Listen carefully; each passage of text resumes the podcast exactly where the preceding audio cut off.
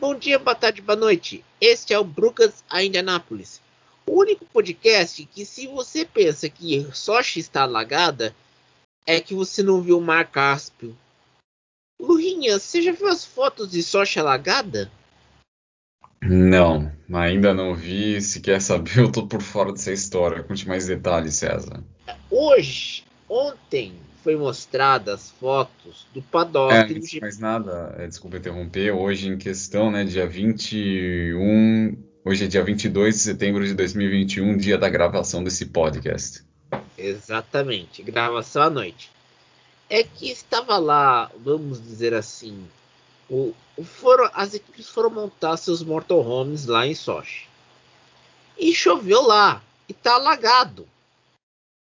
Se você pensa que já viu coisa pior do que o SBT na Avenida Guilherme alagada, você não viu em Sochi. E, e Ah, a previ- agora pegou fundo, hein? 91, que aconteceu essa enchente no SBT. Aham. É que é que temos a previsão de chuvas para a Rússia. Então, meu amigo, vocês estão os ursos estão ferrados porque nunca choveu naquele balneário durante os sete anos que a Fórmula 1 corre lá. E ele tem que explicar que esse é o penúltimo ano que vai correr em Sochi, porque no ano que em 2023 irão correr no Autódromo de Igora, que fica em São Petersburgo e é um autódromo grade A1, grau A1 da FIA, meu caro Lurinha. É, a Rússia aí investindo pesado no automobilismo cada vez mais. Só falta terem aí um nome, aliás, um não, né? Vários nomes aí à disposição. É, claro que te- a gente já teve aí na Fórmula 1 tivemos lampejos, né? Como o caso do Daniil Kvyat, mas no Endurance a gente vê aí o Roman Rusinov. Na Índia a gente teve o Mikhail Aleshin, que depois também foi para o Endurance e deu muito bem. Então faltam aí pistas muito boas, categorias. Já tem é, a Lada já mostrou serviço nos tempos do FIA WTCC. Só falta mesmo nomes aí de peso. A, a- a única questão de peso que tem na Rússia se cha- tem dois nomes: Vladimir Vladimirovich Putin. É a única coisa que lá funciona, né? É, E e é Sputnik, né? E é Sputnik, é verdade. Mas você sabe que deram uma encrenca né, semanas atrás porque a Rússia vai construir sua própria estação espacial. E já fizeram piada porque você lembra a última vez que a Rússia, nos tempos soviéticos, construiu algo para o espaço? Leia-se, Mir, em 1999, que estava caindo aos pedaços. É, pode-se falar que essa iniciativa foi para o espaço mesmo.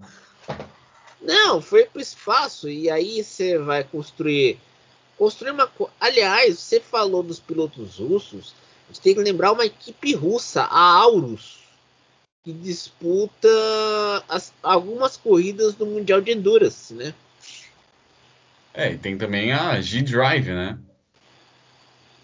Tempos Mas- atrás tinha a SMP, né? A SMP tinha a premissa de fazer bonito no WEC e, e até corriam na LMP1, quando o Ah. WEC ainda tinha esse regulamento. Mas era difícil tu combater os Toyota. Difícil não, impossível. Aí abandonaram o barco antes mesmo do final da temporada.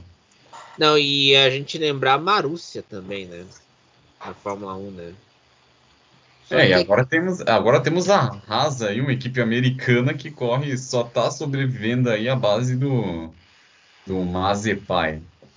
não é você sabe que o Mazepin tem uma cabeça de, de ovo maravilhosa né Oh, Aquela cabecinha de ovo me lembra muito Khrushchev. quem? É, Khrushchev. Nikita Khrushchev. Ah, Nikita Khrushchev. Ah, lembrei, peguei a referência agora.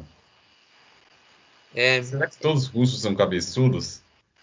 depende. Tinha uma piada na antiga União Soviética que dizia que assim, a alternância de poder no, no comando do Partido Comunista era entre um cabeludo e um careca.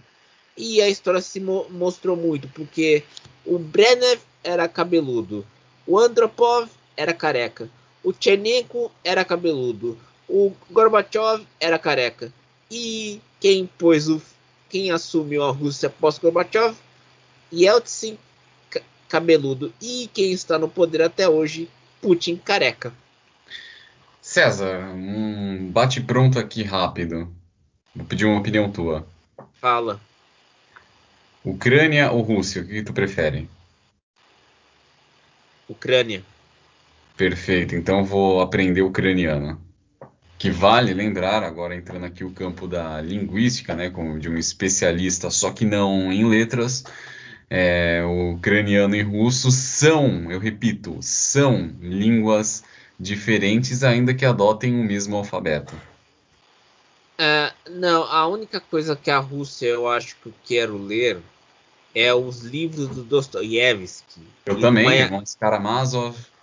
Não, e, e, a, a, e, junto com a, a poesia do, Maia, do Mayakovsky, que foi do, dos primeiros anos do leninismo na Rússia, antes que o Stalin fizesse aquela, aquela jossa de realismo socialista.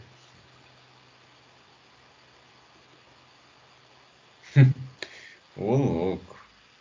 Não, mas você, você viu os pedrinhos. Tem uma piada na Rússia que a época do comunismo foi tão boa que os elevadores não iam, não funcionavam. Hã? Repete a piada. Não, era o seguinte. Na rua, você sempre fazia uma piada sobre os prédios na época do Stalin eram mais funcionais. Sim, Só, eram prédios iguais. Arquitetonicamente falando, não tinha diferença nenhuma. Só que o, o problema desses prédios eram os elevadores. Porque sempre estavam quebrando. Então era, era complicado. Até o filme The Death of Stalin do Yanucci mostrou essa piada dos elevadores. Porque os elevadores sempre não funcionam em Moscou. Então em Moscou é preferível que tu suba um prédio caminhando. Exato. Se o elevador te deixa na mão, a saúde do russo é dar, andar pelas, escadari pelas escadarias. Será que a, a, Não, não, será não, né? A vodka deve dar uma energia, um gás a mais para eles. É, é, país frio, bebida quente e escadaria, você sabe que a coisa não é muito boa, né? muito bem lembrado. Mas a, aí entra o seguinte também, Lurinha. Uh, a Rússia, se for para agora, parece que vai colocar uma curva inclinada a la Zandvoort, como você bem me ensinou a pronúncia correta. Mas eu vi as fotos do circuito, é um circuito quase plano, não tem uma ladeirinha até.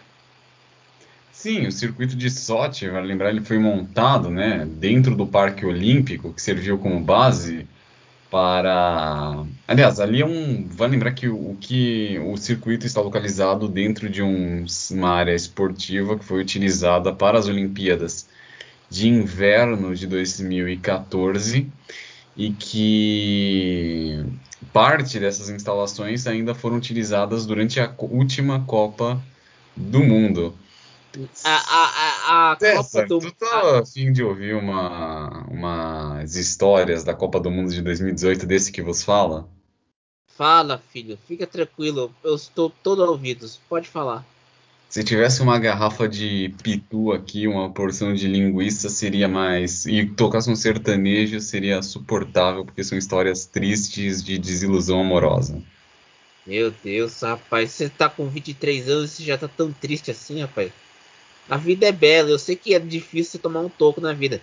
Mas eu acho que sofrer você não vai aguentar, não, rapaz. Que negócio é esse? Fica ouvindo, na, na Copa de 2018, né? Eu descobri um. Tipo assim, a galera russa aqui de São Paulo eu, se reúne num bairro, né? Chamado Vila Prudente. Uhum. E eu conheço esse bairro, porque eu já fui no evento da comunidade russa, né, em 2016. Num deles eu encontrei o João Dória, quando tava tentando se candidatar a prefeito de São Paulo, ele foi totalmente ignorado. Eu fiquei. Ele fez aquele discurso panfletário, né? De que São Paulo é uma cidade acolhedora, o caramba, quatro. Eu fiquei quase que frente a frente com ele, só que, tipo, ninguém, ninguém deu a bola. Todo mundo andou ali, tipo, como se fosse um mero desconhecido. Uhum. E eu já conhecia ele desde os tempos que ele fazia o show business na Band, né? Não, eu conheço o show business do Dória, não era na Band, era na Rede TV. Sim, antes eu, é isso que eu comentar também. Eu conheci ele desde esses tempos e, tipo, todo mundo ali ignorou, continuou a fazer suas coisas. Eu, eu queria xingar, mas eu mantive na minha, enfim. Aí em 2018, rolou o jogo Croácia e, e Rússia pela Copa do Mundo, né? E nessa época eu tava dando ideia, eu tinha recém terminado um relacionamento, eu tava dando ideia numa guria perto daqui, né? E perto de onde eu moro, né? E aí ela, e aí eu achei, pô, essa menina não deve curtir futebol, né? E aí eu, eu pensei assistir o jogo na torcida da Rússia. Não, fui assistir na comunidade croata, que aqui também tinha, né? Uhum. E aí assisti o jogo, né? E aí ela me detonou assim, ela falou, pô, eu gosto de futebol, queria assistir contigo, né? Coisa e tal. Beleza. Passou-se um tempo, rolou a final entre França e, e Croácia, né? Vai lembrar. E eu fui assistir o jogo na comunidade francesa. Uhum. E tinha, e eu fiz uma amizade com um casal de intercambistas franceses e uma outra guria que era amiga desses intercambistas. E a mina era linda, linda, linda, linda, linda. Parecia. Era uma, uma ruiva do olho azul, né? E a gente trocando ideia, coisa e tal, né? E terminou o jogo, a gente saiu para almoçar junto, ficamos lá, coisa e tal.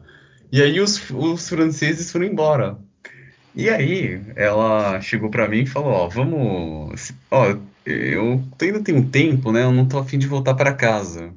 Vamos dar um rolê no Ibira? no Parque do Ibirapuera, né? E eu recusei porque eu tinha compromisso importante. César, sabe qual era o meu compromisso importante nesse dia, terminado a final da Copa de 2018? Qual? Assistir o GP de Toronto da Indy.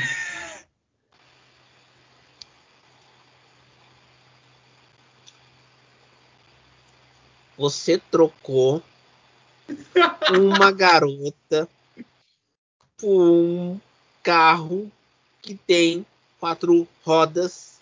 Não, isso Ah, é. eu, esqueci o, o principal detalhe da história, César. Aquele é era um dos últimos dias dela no Brasil, porque ela ia fazer um intercâmbio na França.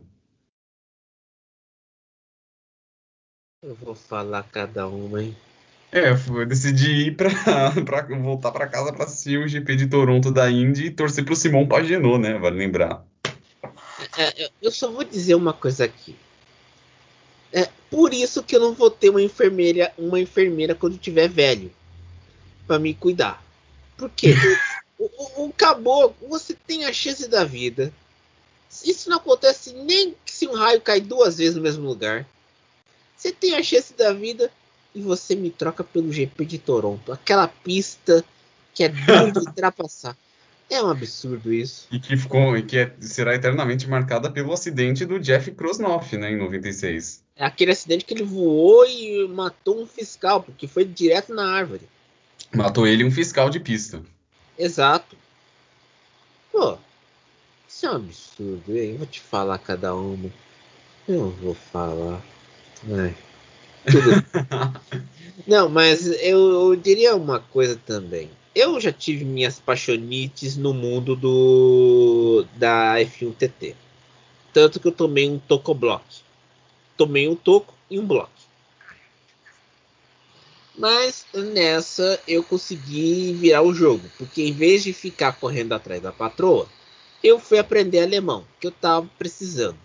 E deu certo, porque hoje eu, tô- eu consigo acompanhar um Tagesschau sem ter a legenda.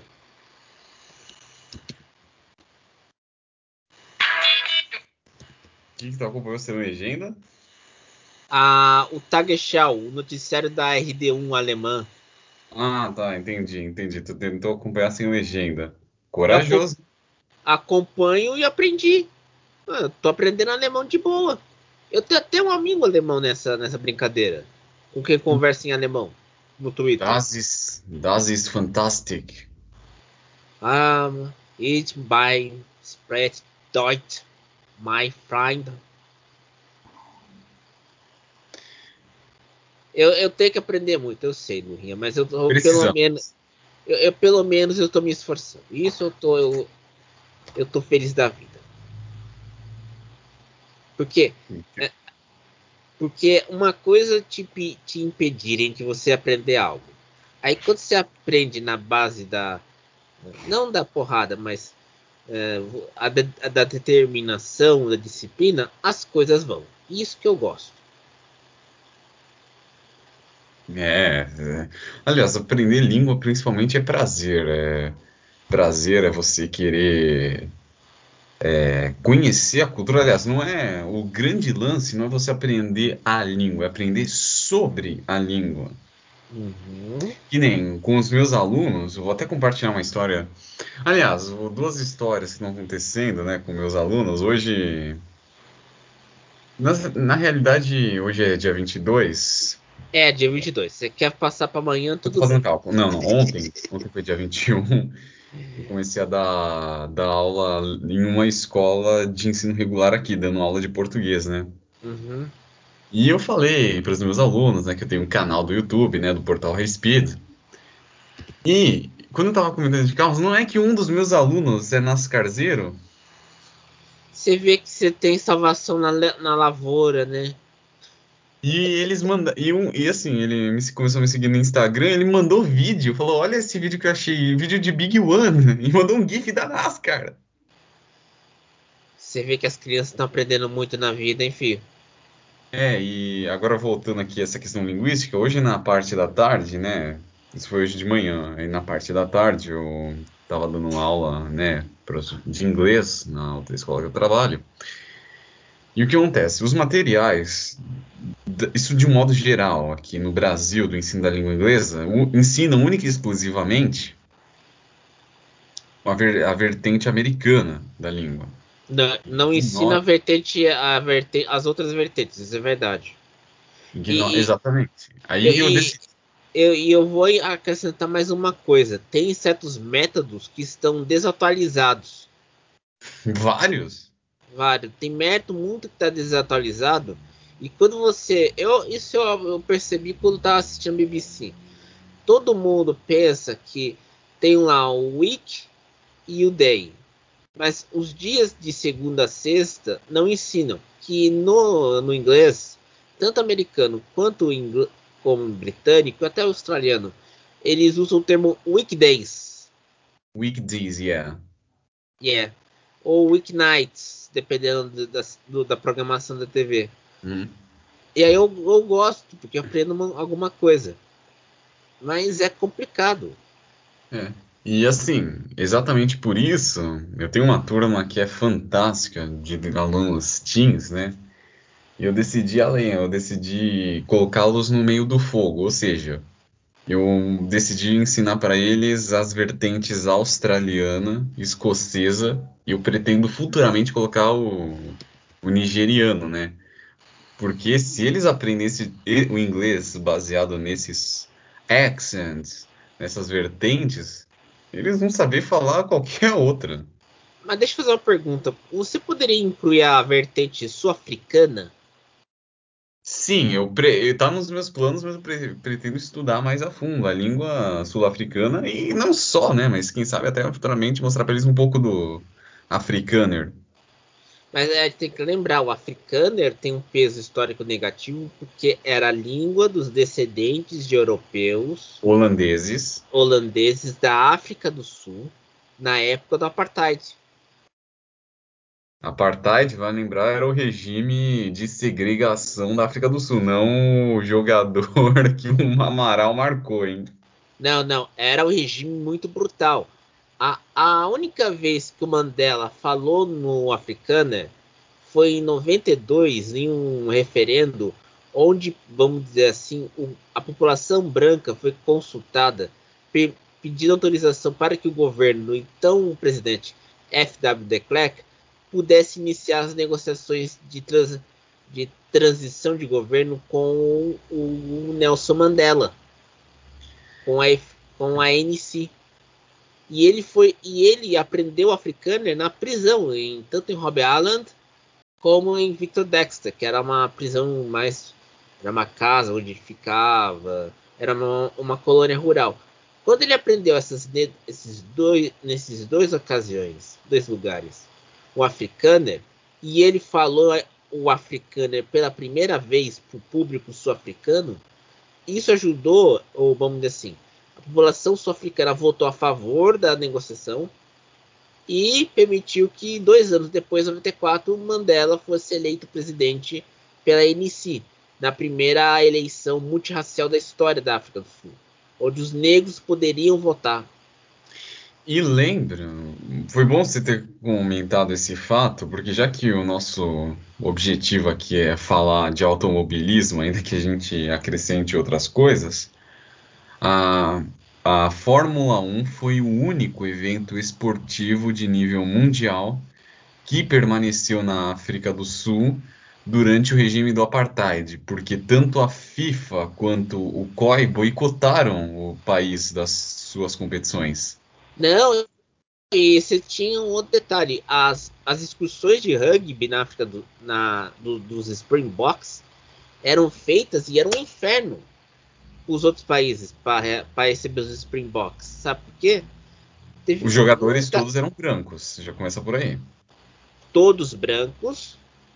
E quando tinha um jogo entre os Springboks e os All Blacks na Nova Zelândia, isso aconteceu em 81, gerou uma onda de protestos na Nova Zelândia e foi uma batalha campal praticamente para não ter o jogo. Tanto que os Springboks não podiam sair fazer excursões na Austrália, na Inglaterra e na África do Sul, porque eles tinham um, um governo, vamos, vamos, dizer assim, a, os ativistas anti-apartheid faziam protestos toda vez que o Springboks jogava fora da África do Sul. E, e, no caso da Nova Zelândia, em 81, em Auckland, teve quebra-pau, tropa de choque, tudo, e conseguiram evitar que, o, que os All Blacks jogassem na Nova Zelândia. Os Springboks jogassem na Nova Zelândia. E é de lembrar que quem re reabilitou os Springboks e a conquista do primeiro título mundial dos Springboks na Copa do Mundo de 95 foi que até estava na, na ESPN App, agora está no Star Plus, e Nelson que Man... rendeu o filme Invictus, vai lembrar? Nelson Mandela. Era ele que e era considerado o 16 jogador que ele apoiava a luta dos Springboks. Junto com o Chester Williams, que era um jogador negro, e o François Pienaar. É, uma história aí Aliás, é super necessário entender, né, que é, a galera fala que esporte não se mistura com política, tudo mais, como um monte de gente do automobilismo que não vamos citar o nome aqui, né? Ah, Mas... certo, a gente não pode citar. Tem um que fez uma presepada há duas semanas atrás, mas a gente não vai citar. É, tem um, e também nossos companheiros de Racing's Life, né? Tem uns aí que. Ah, ah sim, sim, sim, é verdade. É, mas é, o, problema é que a gente não fala o nome do caboclo para não dar encrenca com o nosso trabalho, né? Exatamente. A gente não recebe nada, né? Mas no futuro, quem sabe? Não. E outra também. A, a questão é que o pessoal precisa ler mais. Se, com se certeza.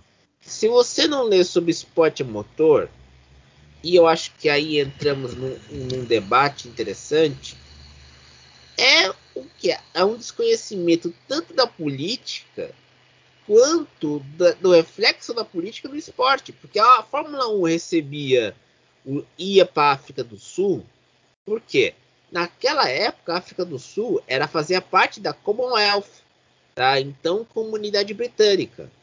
E muitos esportes que eram criados no Reino Unido e se espalhavam pelas colônias britânicas ou países colonizados pelos britânicos mundo afora tinham acesso à África, às regiões do sul da África, que eram a Rodésia, que agora se chama Zimbábue, Namíbia e África do Sul. Vale lembrar que o Zimbábue sofre até hoje os efeitos disso. Exato. O Zimbábue tinha o Robert Mugabe, E o Mugabe era, era tido até como, como uma figura que antecedeu o Mandela. Só que o Mugabe virou um ditador. E perdeu todo aquele canto dele liderar a independência da Rodésia, que se chamava, se mudou para Zimbábue. Tanto que Harare, que é a capital do Zimbábue, antes se chamava Freetown.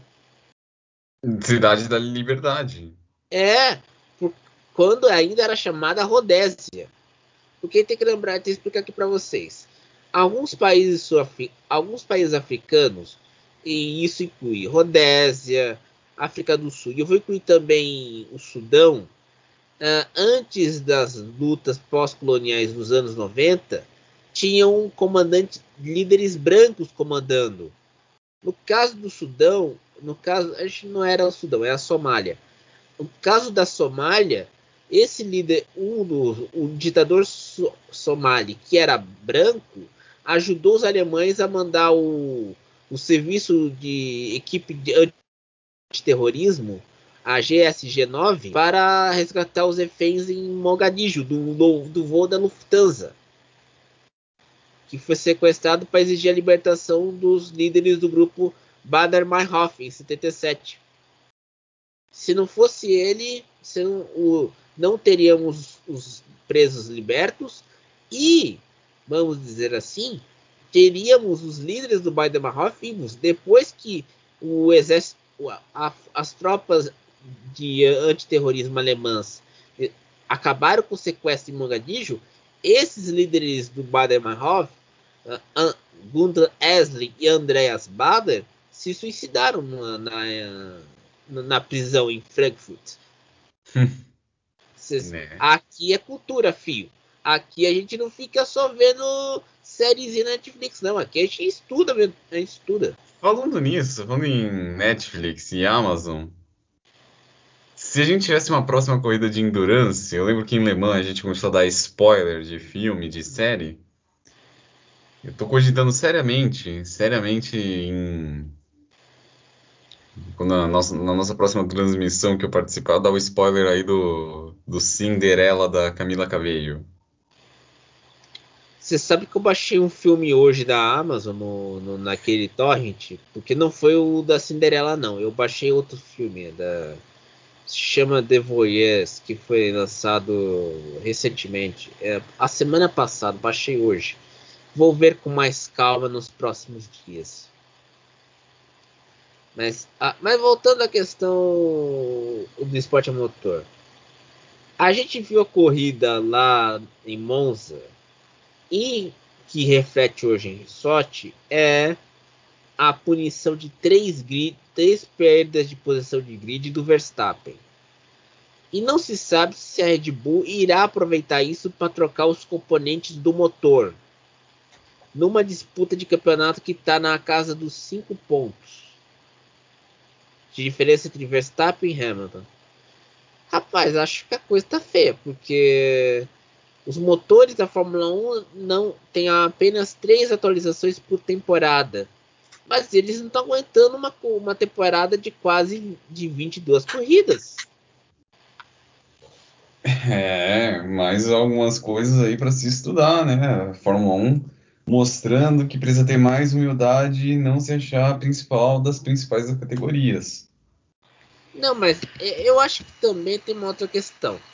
Se você vai lá você troca lá o, os carros. Você faz um regulamento em que você, vamos dizer, preza pela tecnologia. O problema da, da Fórmula 1, e eu acho que tem que ser dito, é que não esse regulamento não está dando certo. Você tem um, um corte de custos que é necessário. Só que as equipes têm que desenvolver o câmbio, desenvolver a parte aerodinâmica, a encaixar com o motor, o sistema híbrido. A gente viu isso na Haas e todo mundo criticava a Haas porque ela comprava várias partes do carro em diferentes fornecedores. Olha eles têm, hein? É.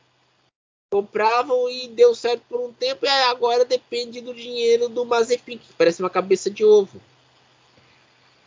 É, vai ter que botar muito ovo. Oh, com certeza. Mas isso que eu fico assim me perguntando, porque você faz um planejamento. Acho que a América nunca deu certo com o esporte a motor. Americano, hein? Na Fórmula 1. Porque as equipes, você tem que ter uma estratégia de você, vai lá, comprar as peças, montar o carro, fazer. A única diferença é o acerto e o feeling do piloto. Na Fórmula 1 é tudo diferente. Você tem que controlar a potência do motor híbrido, a potência do motor, a unidade de potência. Você tem que fazer o negócio, ver se está tudo certo, dar setup. Tá sendo um pé no saco, literalmente. um pé no saco e um tiro no pé de muita gente. Muita. E aí, como é que você vai me explicar lá pros caboclos? Como é? Você sabe que esse, semanas atrás, uh, a The Athletic, que é um site muito bom sobre esportes, falou que nos Estados Unidos a, a Fórmula 1 pegou no breu não por causa das corridas serem transmitidas na ESPN, mas por causa do documentário da Netflix, o Drive to Survive. Ô, louco. É. Os caras gostaram do Drive to Survive. Não, e olha que nos Estados Unidos, quem transmite a Fórmula 1 é a ESPN. E os caboclos gostam do Drive to Survive. Que doideira. Ah, claro, né? Tem todo um clima de, ten... de tensão, suspense. Claro que a galera vai gostar. E olha que nos Estados Unidos você tem a Amazon. E a Amazon fez aquelas temporadas do War or Nothing. Só que a Amazon nunca fez um War or Nothing uh, de, de, equipe de Fórmula 1. Fez um, um, uma série documental sobre a McLaren é. Só isso, mas um All Nothing com uma equipe de Fórmula 1 a, a Amazon nunca fez. Ou, por exemplo, o All Nothing da Indy ou da NASCAR, por exemplo. Ela nunca fez. A única vez que você teve uma, uma vamos dizer, uma produção cultural voltada para o esporte a motor com a anuência dos dirigentes da categoria foi os dias o Dias de Trovão nos anos 90 com a anuência do Sr. France. Bill France autorizando filmarem em Talladega, Daytona e tendo Don, Don, Tom Cruise e Val, Robert Duval nos papéis dos caras que desenvolveram um carro fenomenal para NASCAR. Sim, sim. Inclusive eu falei da. Aliás, voltando aqui a falar de recomendações cinematográficas, né? Eu comentei eu recomendei para os meus alunos assistirem Australia, né, o filme com Hugh Jackman e a Nicole Kidman, que para quem não sabe é australiana de nascimento. Deixa eu fazer uma pergunta. Diga. Você não, você explicou para os teus aluninhos que esse filme Austrália uh, tem umas cenas bem complicadinhas com o Hugh Jackman, né? Você explicou não. isso para os alunos? os meus alunos teens, né, de 14, 16 anos. É, você explicou para eles as cenas do Austrália? Não. Você viu a história do filme? Você viu o filme, né? Então você sabe que tem um certo os alunos nessa idade ficam com os hormônios à fora da, pe da pele. Então, o aluninho Lula, entenda o seguinte: é, vai ter umas cenas um tanto quanto pesadas mas fica tranquila, fala da Austrália, tudo bem, tá? Fala da Austrália. Presta atenção na questão histórica, é mais importante. Exato. Não, mas. Aliás, falando de Austrália, eu, eu não sei o que está acontecendo lá na, em, na Nova. É que é, lá se chama New South Wales, mas a gente poderia traduzir para Nova Gales do Sul. Como dizia uma enciclopédia nos anos 90. porque é, Bathurst tá um pé no saco. Ninguém sabe o que fazer por causa das medidas de restrição. Aí, é real a possibilidade da prova não acontecer em 2021. E o pior disso era porque cada estado australiano tem as suas próprias regras para pandemia, para quarentena. E se não acontecer, vai ser a primeira vez que isso não acontecia desde a fundação de Bathurst em 1963.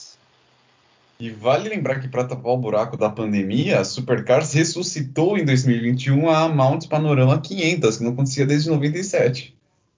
Não, e outra, é, a, deixa eu lembrar aqui, o Mount Panorama, eu vou tirar essa dúvida com você, Lurinha, é no circuito permanente ou naquelas estradinhas que formam o circuito não permanente de Bathurst? Bathurst... Não, você tem aquelas. Tem um bug, tem um bug aqui. Você tem aquelas estradinhas lá do Monte Panorama, uhum. da cidade, que formam um circuito. Sim, é Esse... é ali. É ali? É. Mas. Ah, entendi. Eu pensei que ainda, ainda ia construir um circuito permanente. Ah, entendi. Caramba. A vida, a vida não tá fácil, filho. É, vale lembrar que hoje, né, já tá, eu tô extremamente de olho na Silly Season da temporada 2022 da Supercars, que vale lembrar, vai ser a primeira temporada com a Chevrolet na categoria. Quase todas as vagas estão definidas. Hoje fechou mais uma na equipe Team 18, né, Team 18. Foi confirmado aí o Mark Winterbottom correndo ao lado do Scott Pye. Olha, isso não vai dar certo. E vale lembrar que todos os olhares né, estão em cima de um moleque de 18 anos, o Brock Finney, que o cara só vai ter, só vai ter a responsabilidade de substituir o Jamie Winkup, que faz sua última temporada em 2021. E antes de lembrar que o Jamie Winkup faz a sua última temporada na Triple Eight, que é a equipe que tem o patrocínio da Red Bull. Não, mas ele vai. Ah, a última temporada dele vai ser. Ele sempre defendeu as cores da Triple Eight, né? É sempre, sempre. O maior piloto da história da categoria e da equipe também. Não, e outra, esse carro da. Esse carro Camaro da. Da Supercars, acho que ele não vai ter muita adaptação como foi feito no Mustang, né? Porque, para quem liga o nome da pessoa, o Mustang da, da Supercars australiana, ela tem, tem uma traseira diferente de um Mustang normal. É como se fosse o mais downforce. É, exatamente. É um, como se fosse o coupé. Nos primeiros, no primeiro ano que usaram o Mustang na Supercars, esse carro era considerado imbatível, porque era mais leve e mais potente. E o downforce dele era muito menor porque era um coupé, não era um, não era então é provar isso. É, era um coupé literalmente, não era um sedã como era da Triple H o Holden, o Holden Commodore, que era um sedã que na, na Europa era o Opel Insignia. Sim, sim. Aliás, meus amigos e minhas amigas, você gostou da corrida lá em Laguna Seca? Pra caramba! Deixa eu fazer uma pergunta. Você trocaria a corrida de Laguna Seca por uma nova namorada e com a senhora piloto? Eu tô, não tô falando trisal, tô falando ficar com ficar com uma com a senhora piloto um dia e a senhora piloto falou: "Ah, vamos vamos ir lá pro restaurante". Ah, aí você fala: "Não, não, vamos, vamos ficar aqui em casa, vamos ver a corrida". Meu Deus, eu quero ir pro restaurante, eu não quero ver a Laguna Seca, eu não quero ver o saca-rolha.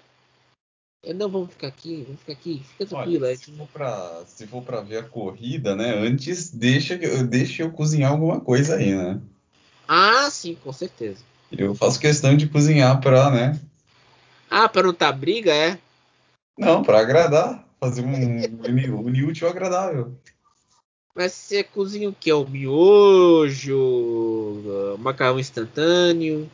É isso, dá uma googada, né? Pesquisa no Google alguma receita e tenta fazer, se vira. Você lembra quando os Açúcares União tem, tinha aqueles livros de receita para fazer doce? Nossa, nossa. Não, minha, minha, minha finada avó tinha um desses. Tinha uma receita de strudel lá que eu nunca eu queria comer, mas nunca coloquei em prática. Verdade, tinha umas receitas de uns strudel lá, rapaz. Eu ficava impressionado. Mas, uh, voltando, a gente falando desse momento cultural, culinário, e geopolítico. Uh, eu queria perguntar o seguinte, Lurinha. Aquela questão lá de Monza do Verstappen ter sido punido, era, era acidente de corrida ou você acha que os comissários, quando argumentaram que ele usou indevidamente a, a zebra, Naquele, o Verstappen, Verstappen não pensou duas vezes. Ele foi muito na, na emoção, foi na louca de tentar ultrapassar o Hamilton e deu no que deu. No automobilismo a gente está ali para brigar por posição, mas a questão é, ele foi com muita sede ao pote e sentou a pua no, no pobre coitado do Hamilton. Não, e, a, e aí é o seguinte, você a te lembrar que a disputa entre Hamilton e Verstappen tá na casa da tá uma diferença de 5 pontos entre os dois. E a gente tem que lembrar outra questão. Sochi você vai ter o trem, vai ter a, o treino normal, a Sprint Race só terá, uh, vamos dizer assim, uh, lá em, aqui no Brasil, se caso tiver corrida no Brasil, tem que lembrar isso aqui. Porque a gente não sabe se vai ter corrida no Brasil. Que aliás mudaram o nome de GP do Brasil para GP de São Paulo. Que acho que é um horrível. Hum, totalmente. Dava, dava para manter o nome GP do Brasil, porque é o único circuito que recebe a FIA na América do Sul. Não, não tem outro circuito no Brasil que receba uma prova das competições da FIA. E agora tem essa encrenca dos infernos. Mas. Bizarro para dizer o mínimo. É bizarro. É, aquela, é, é aquele momento que você estaria na, na, na, naquele grupo russo e você mandaria o, o Dória para aquele lugar. Muito bem. Mano, eu me arrependo de não ter feito isso. Filho, uh, é, era outros tempos. Se você mandasse para aquele lugar, não ia dar, você não ia levar, não ia ganhar nada. Mas como hoje uh, nós temos uma descrença na política, o mandar naquele lugar virou um desabafo de uma nação. Totalmente. Ah, aliás, hoje lançaram, fizeram um anúncio que a partir de 2025 teremos carros movidos a hidrogênio em Le Mans. E eu tô animadérrimo para isso, né? Você tá aí na. Você acredita no, nos carrinhos da Toyota? Claro, mas essa questão do hidrogênio ainda vai ser muito experimental. Não vamos imaginar que chegou 2025, a galera vai começar a usar hidrogênio. Não, vai ser um passo a passo até isso acontecer definitivamente. Não, e se for um passo a passo, e aí a gente tem que, a gente tem que concordar, né, Luzinha? Vai ser um passo a passo bem complicado, né? porque a, o hidrogênio, a, a questão era o armazenamento desse, da, dos tanques, que era, era encrenca. Mas se for, se fizer um bem no, no jeito certo, Lurinha, acho que até dá certo, né?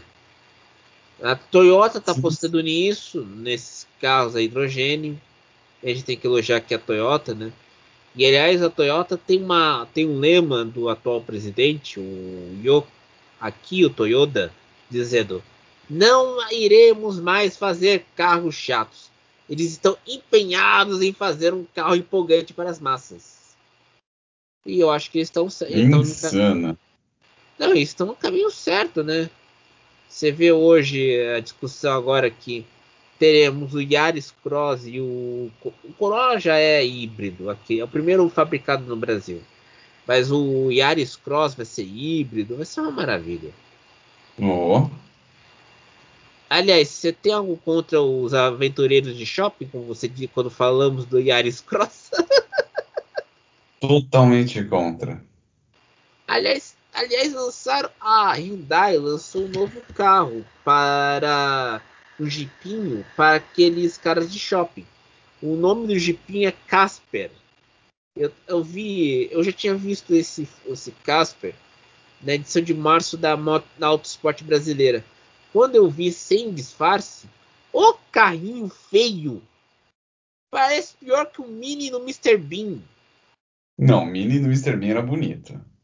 Não, o Mini no Mr. Bean é bonito, eu concordo com você. Mas sabe quando você faz aquele carrinho pequeno, mas em vez de agradar, desagrada? Entendo perfeitamente. A gente lembra, a gente lembra que um carro, quem faz, quem faz carro pequeno na Ásia?